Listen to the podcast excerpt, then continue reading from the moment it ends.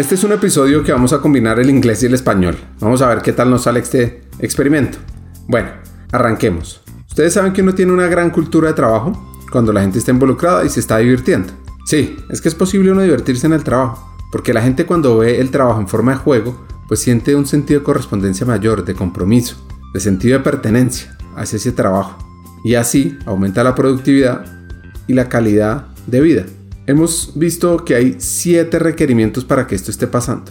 El primero, los retos que se le pone al talento, la oportunidad para el aprendizaje, la capacidad de dar feedback, significado atado a trabajo, que yo sienta que lo que estoy haciendo aporta, que tengo soporte de la gente, que tengo el respeto, que está alineado a mis aspiraciones, a mi visión, a mis valores. Pues cada uno de estos elementos afecta de manera diferente a las personas de acuerdo a su etapa de vida y a su etapa de carrera.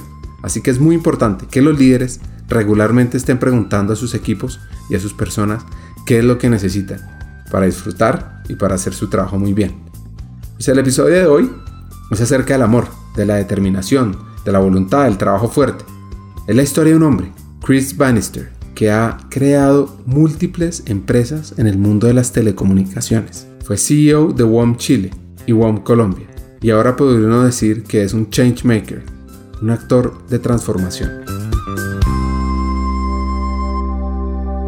Hackers del Talento, más que un podcast, es una comunidad. Una comunidad que aprende a partir de las historias de CEOs, de líderes de talento humano, de influenciadores y pensadores, donde ellos nos comparten sus aprendizajes, sus historias de vida, para que juntos humanicemos las compañías en América Latina. Disfruten el episodio.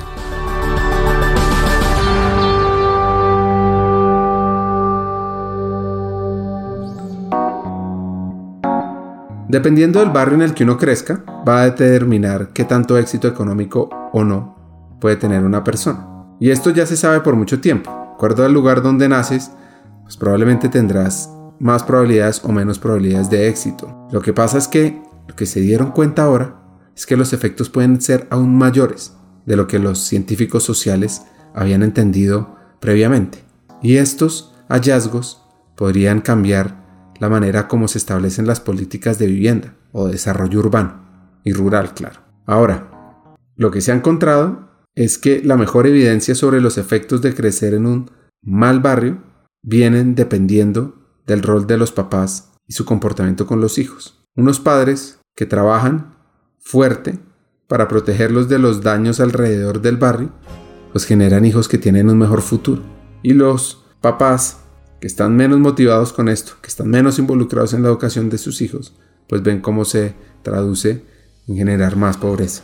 Y esto se los cuento porque la infancia de nuestro hacker de hoy, un inglés fuera de serie, fue en un barrio intermedio, fue en una ciudad intermedia, lo que se conoce como el barrio de la clase trabajadora inglesa. Estuvo además conectado al mundo del rugby, donde gracias a este deporte y, también gracias a un profesor, pues pudo salir adelante.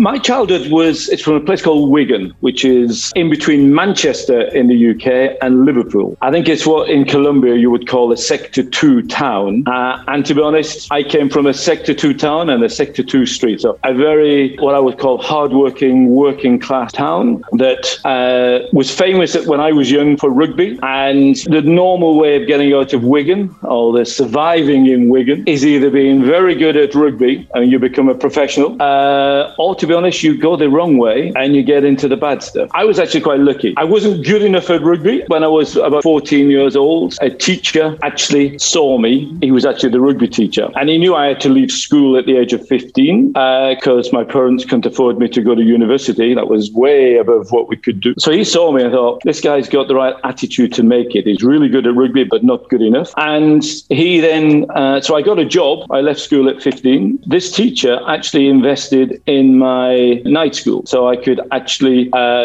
carry on with some studies whilst I was earning some money as well. And then at the age of 18, I did go to not a university, but a what's called a polytechnic to study chemistry and got a chemistry degree. And that sort of was my path out of Wigan. So, and here I am now.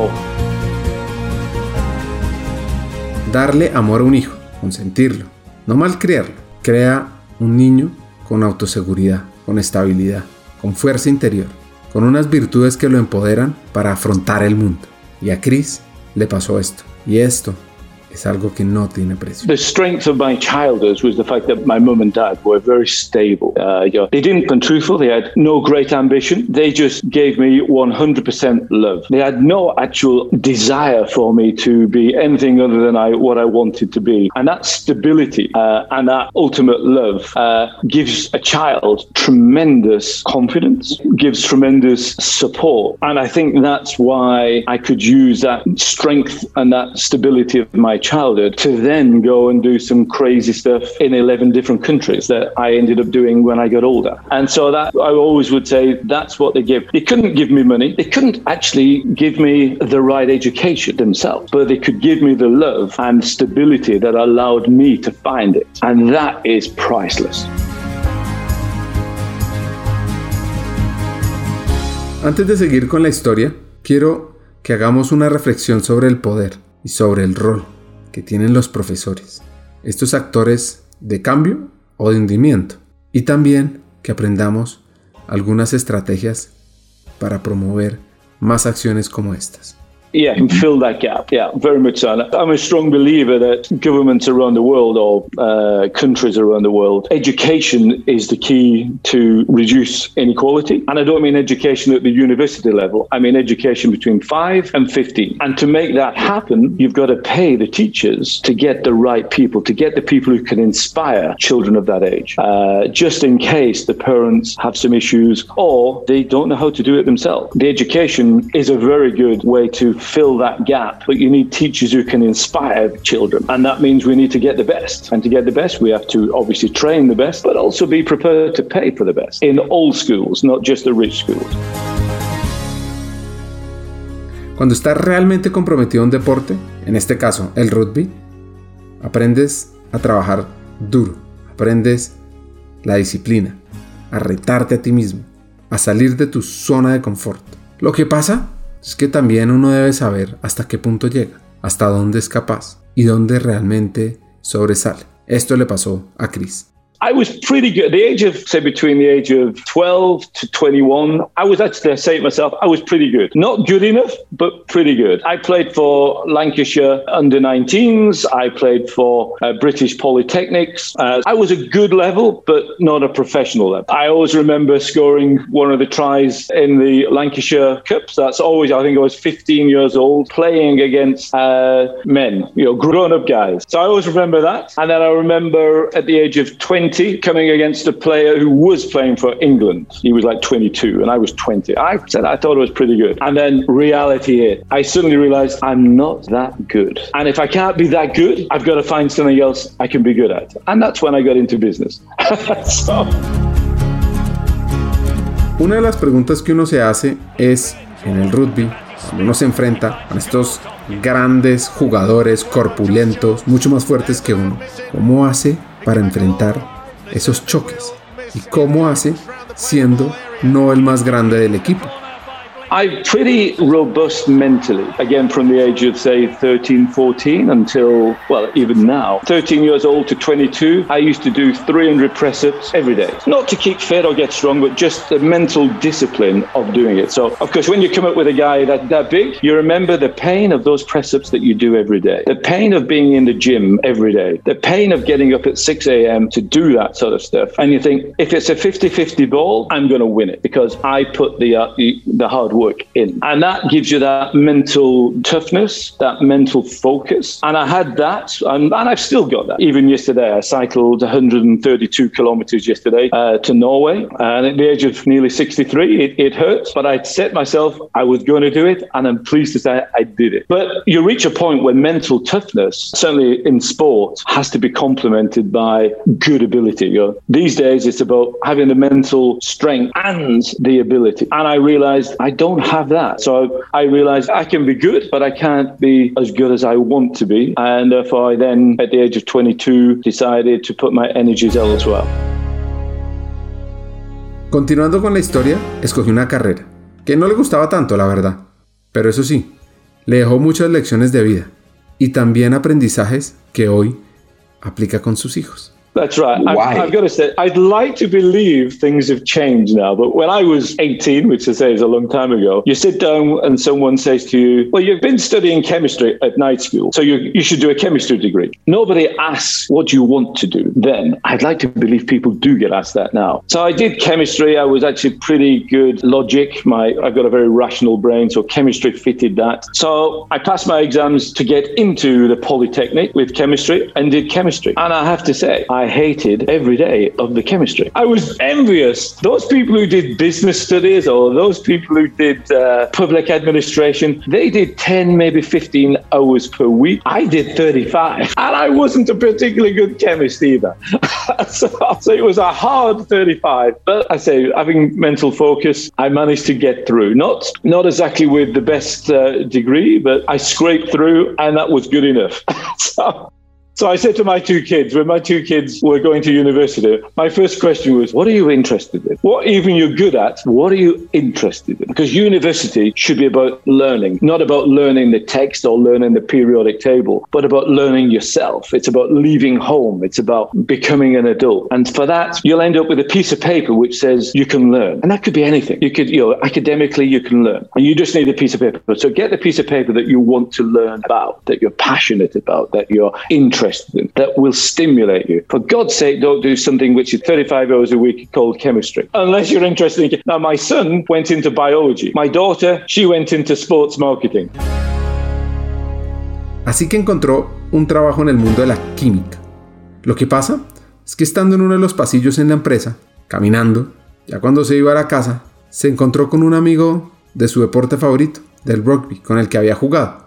Y a que no imaginan cómo le cambió la vida. That was the beauty of the course. It was a four-year course. Twelve months of it was it. Then we called an industrial placement. These days, it's called a sexy name such as doing an internship. But it was an industrial placement when I was doing it at 22, and I was working in a laboratory. I wasn't very good, but then a guy came down who I used to who used to play who used to watch me play rugby. He introduced me to some of the old rugby guys, and he was a director of this company. It's a big American company called Dearborn Chemicals. It sells water treatment, uh, biocides, and corrosive inhibitors and I said, I'm not very good at analyzing all this, this stuff. And so he then introduced me to the sales and marketing team. And so when I left, I joined the sales group, selling the chemicals and doing the sales and marketing to big industrial companies, uh, steam boilers and the air conditioning system. And to be honest, that taught me about people and that taught me about business. I was there for five years and the training I got in that was terrific. I also, in the meantime, before starting that job, sold photocopiers and you know, until I got that job. But my main formative job was getting into this company, sales and marketing of chemical, industrial chemicals that cleaned boilers and killed bacteria in air conditioning units. And they taught me how to talk with people. They taught me how to communicate. They taught me how to interact with different people in the organization, the chemists and the customers who were all engineers. I learned quite good interpersonal skills on the job, which was really a terrific skill to learn. Motorola empezó en Chicago, en Illinois, como Galvin Manufacturing Corporation. En 1928, cuando los hermanos Paul y Joseph Galvin compraron una empresa que estaba en bancarrota, llamada Stewart Batteries Companies, y la compraron por 750 dólares, en una subasta. Y Galvin Manufacturing Corporation, pues creó un taller en una pequeña parte de un edificio arrendado en Chicago donde tenía solo 565 dólares de capital de trabajo, 5 empleados, y la nómina la primera semana le costó 63 dólares a estos hermanos. Yeah, I did five years with the uh, company, and then something called mobile telephony was just starting in 1988 in the UK. I thought that sounds interesting, and I applied to a company. You probably you will have heard of the company, Motorola. I joined Motorola, and just as mobile telephony was setting off in the UK, I was there for five years and reached the sales and marketing director role on the service provider side, uh, a little bit like Virgin is in, in Colombia and Chile. And then after five years of doing that, I joined my first operator uh, in uh, 1992. And that was my first big startup where I was the sales director, setting up all the distribution channels for a brand new operator. And that was called Mercury One to One. And then I was there for three years. And when I interviewed for the job, they, I basically said, Look, you're offering me the same job as I'm doing at Motorola. Uh, I said, But I'm interested in joining you because you've got operations all around the world 35 operations around the world, mainly in the Caribbean and Asia. And that company was Cable and Wireless. And after we've launched, I'd be interested in going to work in one of those countries in Asia because I want to get involved in the Asian boom. The, the, Asian tigers were just starting off and the economies were just starting to grow. And I don't know if it would happen these days, but 12 months after we launched in the UK, I got a phone call from the HR director and he said, When you interviewed you, you said you wanted to go to Asia. Are you still interested? Yep, I am. And six months later, I found myself in Vietnam. I went over to Vietnam as the business development uh, director. And if I'm truthful, in Vietnam, I couldn't find any business to develop. It was really scary in 1995. But I did win the mobile phone license in Singapore. So we won the license, and then I transferred from Vietnam to become the sales, marketing, customer services director in Singapore, a company called M1, which I'm pleased to say is still going today. And that was in 1996. I joined and launched that. And to be honest, I was enjoying that, but I don't know if you've been to Singapore, but it's like 5 million people, very rich people, all living on top of each other, very small, half the size of Bogota. So it was almost too easy. So we launched it, and then I got a phone call from a headhunter saying Swisscom, uh, the Swiss telecoms agent, has just got a 30% license in Malaysia. Would you be interested? So I then, in 90, uh, just before 90, 1997, went over to Malaysia. Lived every day. Every day. We had an Asian currency crisis, so the currency crashed. We survived that. Swisscom left. I stayed and stayed there until 2001. And then I got another phone call saying, We're about to launch 3G in Sweden. And would you be interested? So I then, that was my first CEO role, was in 2001 when I came to Sweden, which is where I am today, and was preparing and we launched the world's first 3G mobile telephone company. Two, and we launched it in 2003, March the 3rd, 2003, and we called it 3.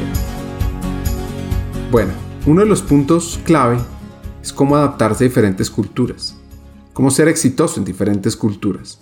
Y lo primero, pues es entender la cultura asiática. It is culturally very different. Very much work hard, work really hard. And it's about being seen to be working hard. And of course, being the white guy in a sea of Asian society. Culturally, my first posting abroad, again, my interpersonal skills came to the fore. You get to learn who the people are, not just see the hard work. And I learned and gained a lot of respect for the Asian way of life, the way they are socially very strong together, the way they are they do work incredibly hard. They are incredibly ambitious, which at that stage in my life I thought was a positive, but later on I realized there are some negatives, quite a lot of negatives with that. But I could see why the ambition of Asia was going to be so successful. And if you look back now at Southeast Asia, you know, after 25 years, a terrific job that they did in lots of countries, China, Vietnam, Singapore, Malaysia, economically pulled themselves up and made a, a big percentage of their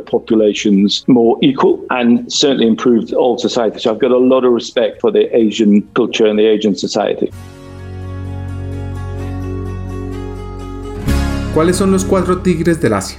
Estos son economías de crecimiento acelerado, que son Hong Kong, Singapur, Corea del Sur y Taiwán, que crecen por sus exportaciones y por su rápida industrialización.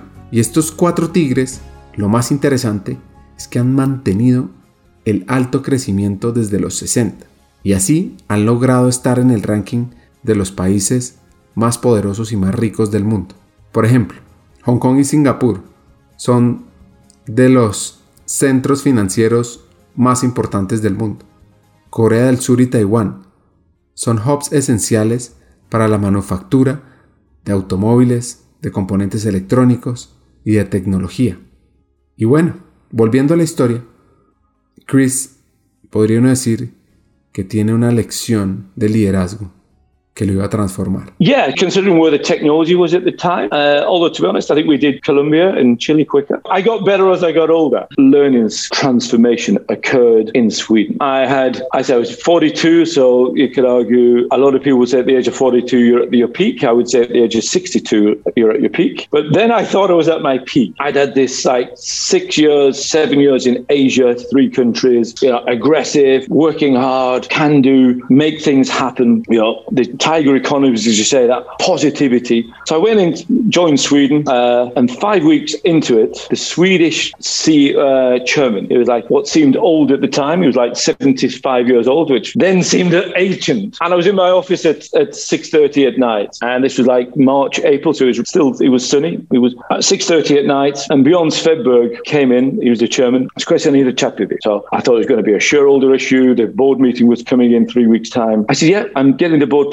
papers ready. So if you want, we can talk about it now as well. So I said, yeah, okay, let's have a chat. So we went, we sat at the desk, we got a coffee. So I've got to have a chat. I said, yeah, what is it? You're in the office at 6.30. I said, yeah, I've got a lot to do, got to get the board ready. Oh, the technology is not ready. We've got a, so much which is not going in the right direction. No, Chris, you, you don't need to be in the office at 6.30. People are saying you're here every day at 6.30. I said, yeah, I am. Sometimes later. And I felt proud of it. I'm sometimes here later. He said, no, promise me, three days a week, you will go home at four o'clock. You'll see your kids or you'll go to the gym or you'll do both. But if you stay till 6.30, that indicates you're not a very good manager. In Sweden, we go home at 4.30 because we plan to go home. Now, if you can go, as the leader, you should be able to plan better than any of us. So you should be able to go home before we do. Plan your day. Prioritize. What do you need to do? Don't do the work. You've got 500 people. You just manage the output of those people. You don't need to do the work. And that was my first big leadership learning. It's not about working harder, as I had learned for seven years in Asia. It's about working smarter. It's about trusting my people. It's about not doing the work, but it's about creating the environment that my people can work in. It's about giving my people the resources that they need to do so they can perform. And that transformed the whole of my management style. And to be honest, I think it transformed my lifestyle. That one discussion about the Swedish way of managing, the Scandinavian way, this open plan, this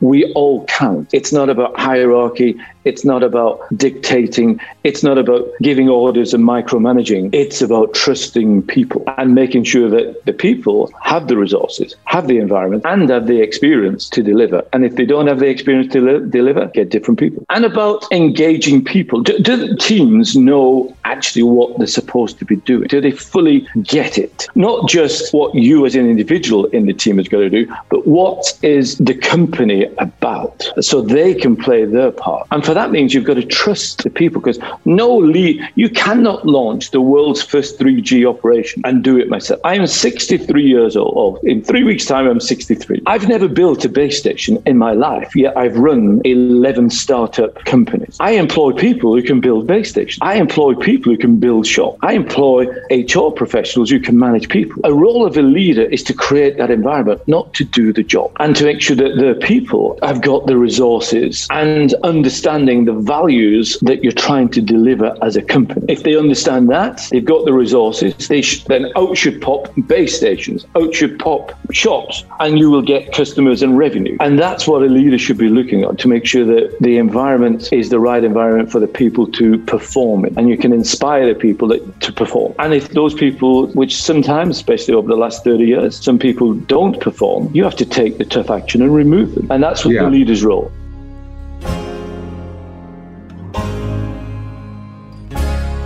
Crear un ambiente para que los empleados puedan crecer, puedan evolucionar, está todo basado en la confianza.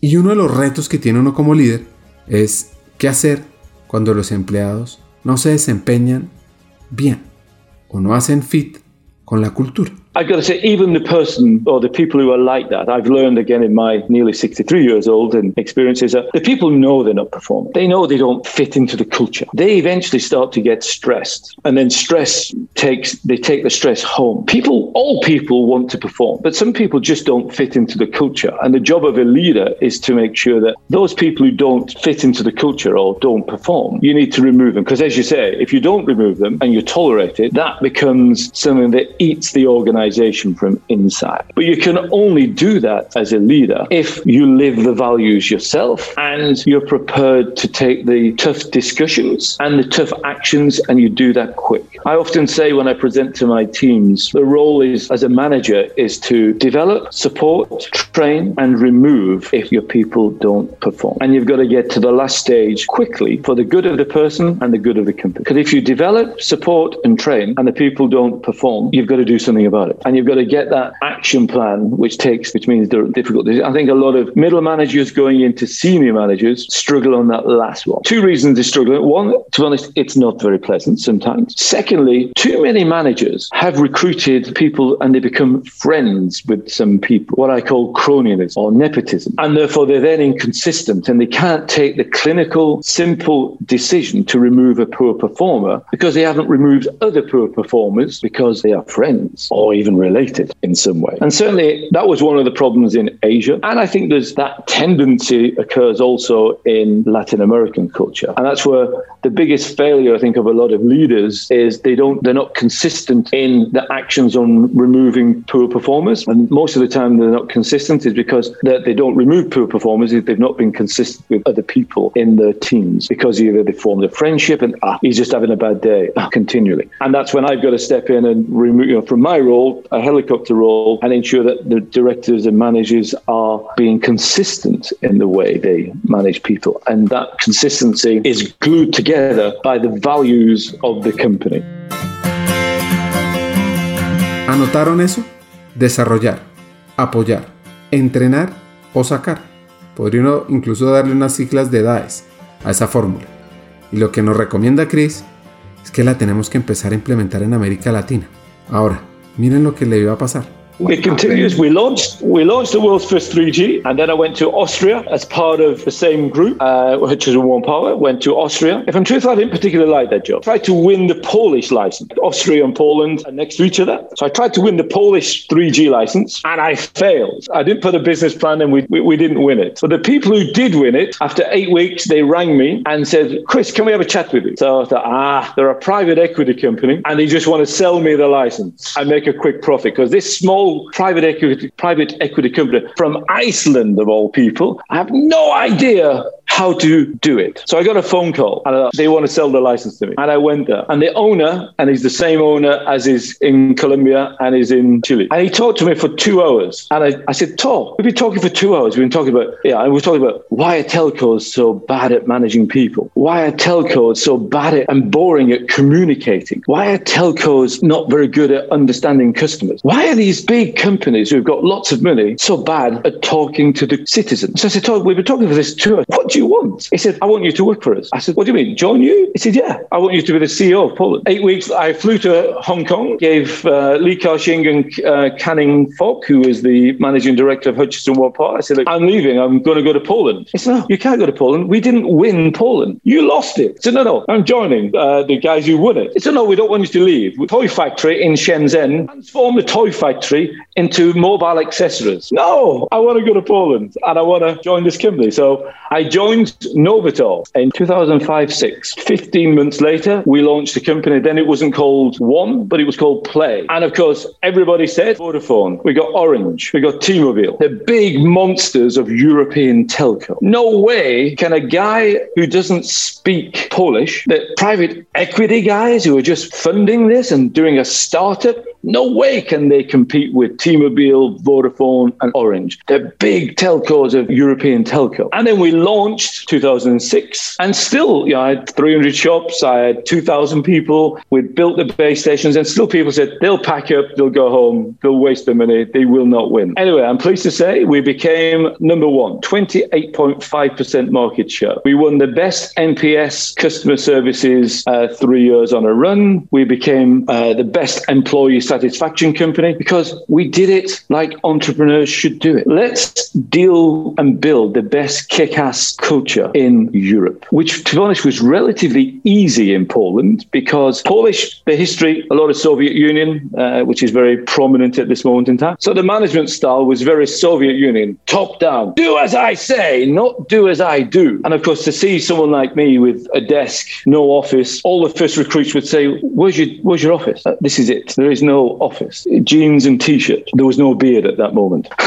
so, and we launched and we set up this culture based on our values. And even today, you know, 15, 16 years later, you walk into a play shop in Poland and you can still see it's more engaged. The shop people are more passionate about serving the customer. And they're still number one in mobile. We beat Vodafone. We beat T-Mobile. We beat Orange. Yes.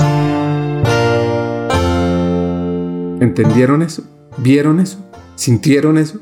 Número uno en Polonia, en una industria sumamente compleja como las telecomunicaciones, con una increíble estrategia de negocio, una cultura fuera de serie y un liderazgo profundo y constante. Yeah, I mean, some of it happened in my transform, my leadership transformation came from the talk of my work in Sweden, where I, I saw by empowering people, by working with people, by collaboration, all these positive buzzwords, trendy words that we talk about today. In 2001 in Sweden, that was already there. But to be honest, a lot of it comes from I had people who believed in me when I was a child. I had the teacher who believed in me when I was a child. He had no reason to believe in me. He saw something. He didn't see that I was an okay rugby player. He saw me for the first time that somebody really saw me and invested in me. And that was a kid from a tough neighborhood in a what you guys call sector two town. And someone believed in me. And I've got own up, I've spent the whole of my life in, you know, eh, seeing that in Asia, seeing the inequalities, seeing downtrodden people. I've seen leaders abuse their power. I've seen leaders with egos this big and they couldn't give a damn about the people. It's just what's the quarterly result or what is the what's my bonus? Forget even what the quarter result is. What's my bonus at the end of the year? And that destroys companies. I'm not from that background. I'm not from an elitist background. I'm from a working class background who's seen the power of normal people if they are given an opportunity. And I took that opportunity. Now, those people need to have the attitude to create that opportunity, to make something of that opportunity. I think I have. And that's my management style that says, let's build values. Let's live those values. Those people who live those values will create the best kick ass company in whatever country I'm in because those values are meaningful for us as a employees, as a company, and for 50 million Colombians or 18 million Chileans or 50 million people from Myanmar, these places where I've worked. And so that seeing the power of people believing in the values and more importantly, living the values and then acting the values, especially as a CEO, that creates the right culture and the right attitude. And then if you've got the right attitude and the right culture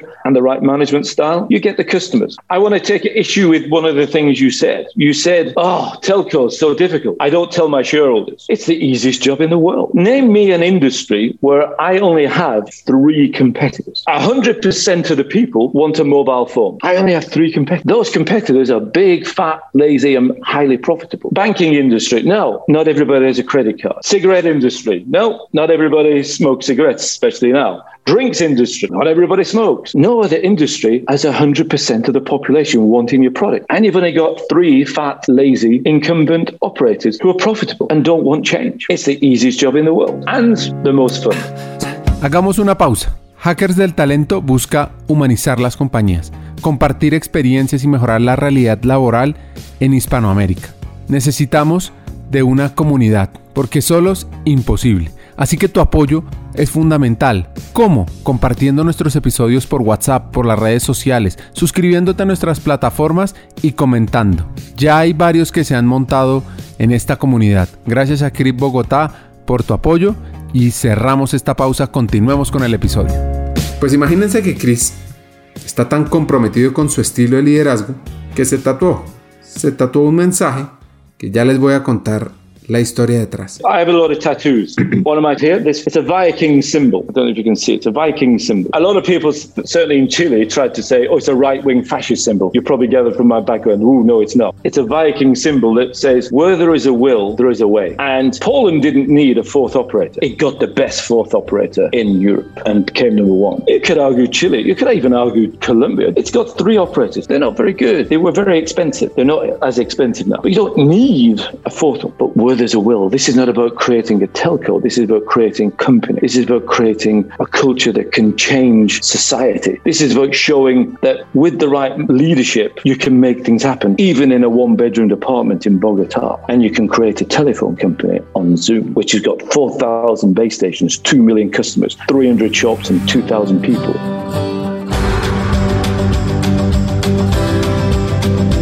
Cuando hay voluntad, hay un camino para lograrlo. Esto significa que si uno quiere realmente avanzar, alcanzar nuevos objetivos, siempre hay una forma de hacerlo. Incluso cuando las cosas se ponen difíciles de hacer. Pues este proverbio se puede usar en un modelo positivo, como cuando un trabajador está cansado y por fin logra terminar una tarea. Pero puede ser también usado en un mundo negativo, cuando alguien está tratando de hacer todo lo posible, como un adicto a la droga, a conseguir su siguiente droga. Y este es un proverbio que tiene más de 400 años, que se publicó en 1640 en el libro Jacula Prudestums, escrito por George Herbert. Pues esto lo lleva a Chris en todo lo que hace. Y ahora seguramente ustedes se preguntarán, ¿cómo llegó este inglés a instalarse en América Latina? Primero en Chile y luego en Colombia. Well, I was in Myanmar. I wanted, I desperately wanted to live in Myanmar or to work and live in Myanmar. This was in 2013. And there was an auction for licenses in Myanmar uh, that the World Bank, given the difficulties that Myanmar had gone through. And two companies won it. At the time, living and working in Azerbaijan, but I got a phone call from one of the companies saying, Would I go to Myanmar? So I said, You bet I will. I went there as the COO of Myanmar. We launched Myanmar. If I'm truthful, the owner, uh, which I don't want to name, but he was one of two, but the owner of the company, the owners, didn't believe in my values driven management style. And therefore, I realized when I'd launched, I'd actually launched a telephone company. I hadn't launched a culture. They were not, they didn't fit my, my value creation. So once I'd launched, despite loving that country and loving the people and the, my Myanmarian staff, and it's really, really unfortunate what's happened in the last 13 months there, I decided to leave because I'd said to my wife at the time, once I've left, that's it, I'm going to retire. So I bought a bamboo plantation northern Myanmar. And the, the, the role or my new job was going to be a small entrepreneur, taking my bamboo, taking it to China, make it into bamboo bike frames, getting it shipped over to Sweden, where I was living on a houseboat, and making bamboo bike in Sweden. So that's what I had planned to do and go into semi. I thought, I've done nine telcos. I don't need to do another one. So my first batch of bamboo came over, putting the Shimano wheels on, the Shimano brakes. Had 450 in my first batch, making these bamboo bikes with two or three of their friends, including my what is now my ex-wife. And my phone rang, and it was Thor from Novator, and we'd not spoken for two or three years. And he said, "I want to do Latin America. Will you do it with us?" I said, "Thor, I'm making bamboo bikes. I've retired from telco. Bamboo bikes."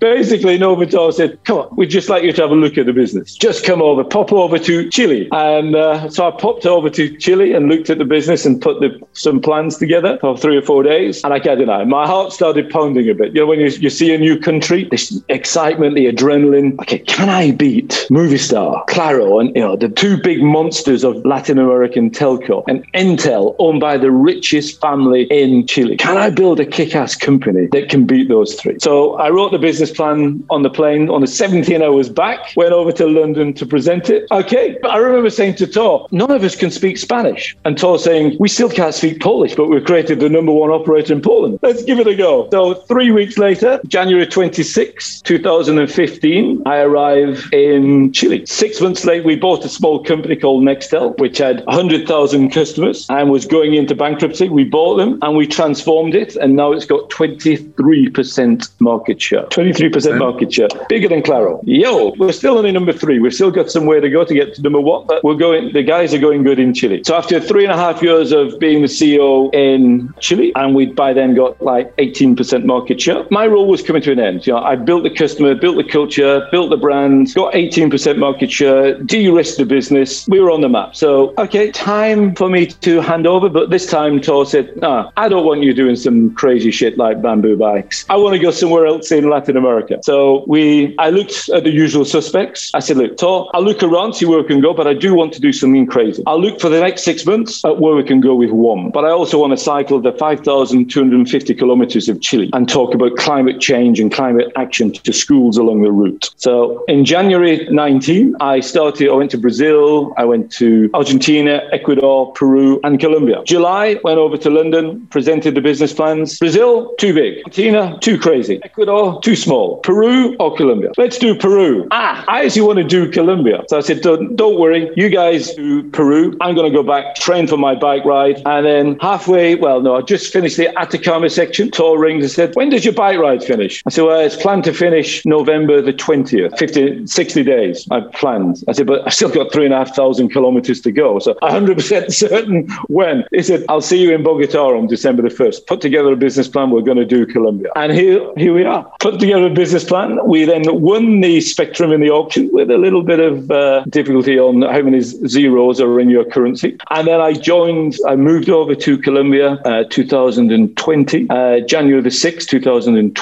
And then March the 18th, Colombia closed for coronavirus. So I spent the next eight or nine months in a one bedroom apartment in Bogota, recruiting people, building shops, and building base stations on Zoom. If you would have said to me, could I build a company of 2,000 people? One has now got 2,400 people in Colombia. Could I launch a company competing with the dark side of Latin American telcos, Claro, Movistar, Tigo? Could I recruit people and could I do that on a video call? I would have said to you, no, I can't do that. I may have done 11 of them, but I can't do it on Zoom. I've got to see people. I've got to, you know, work with them and engage with them. But we did the first, what, nine months in isolation in a one bedroom apartment on Zoom. Recruited the first 50 people on video. And now we've got over 2 million customers and over 4,000 base stations and over 300 shops now. And a pretty good culture.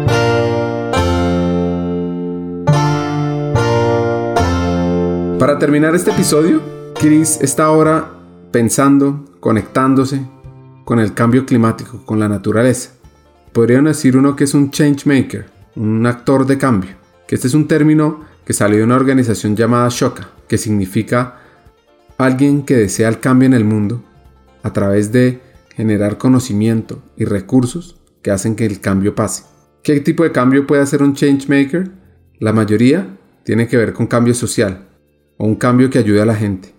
Y pueden ser emprendedores sociales, activistas, cualquier título de estos, pero lo que realmente es importante es que generen un mundo mejor, un cambio que haga que nuestras siguientes generaciones estén mejor y que le llegue a la mayor cantidad de personas posibles.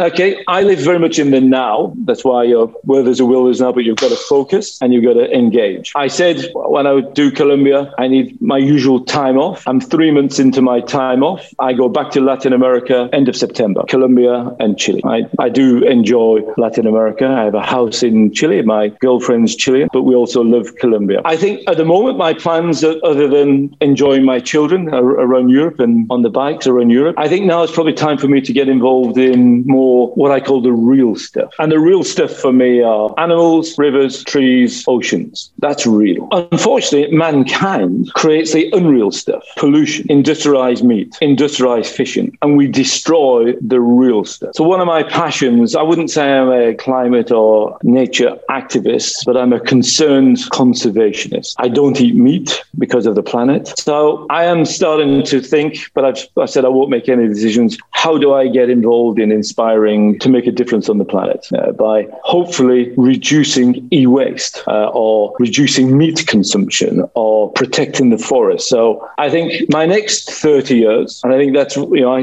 I, I look at this 30 years learning, 30 years of doing telco, my next 30 years uh, from 62 to 92 should be how I'd like it to be. I've still got to put the plans together. How can I inspire people to get involved in looking after this beautiful planet that we have? And Colombia is so beautiful beautiful. So beautiful. Gorgeous. We don't respect it as a human race. And that's the thing I'd like to try to do my little bit on how to change that.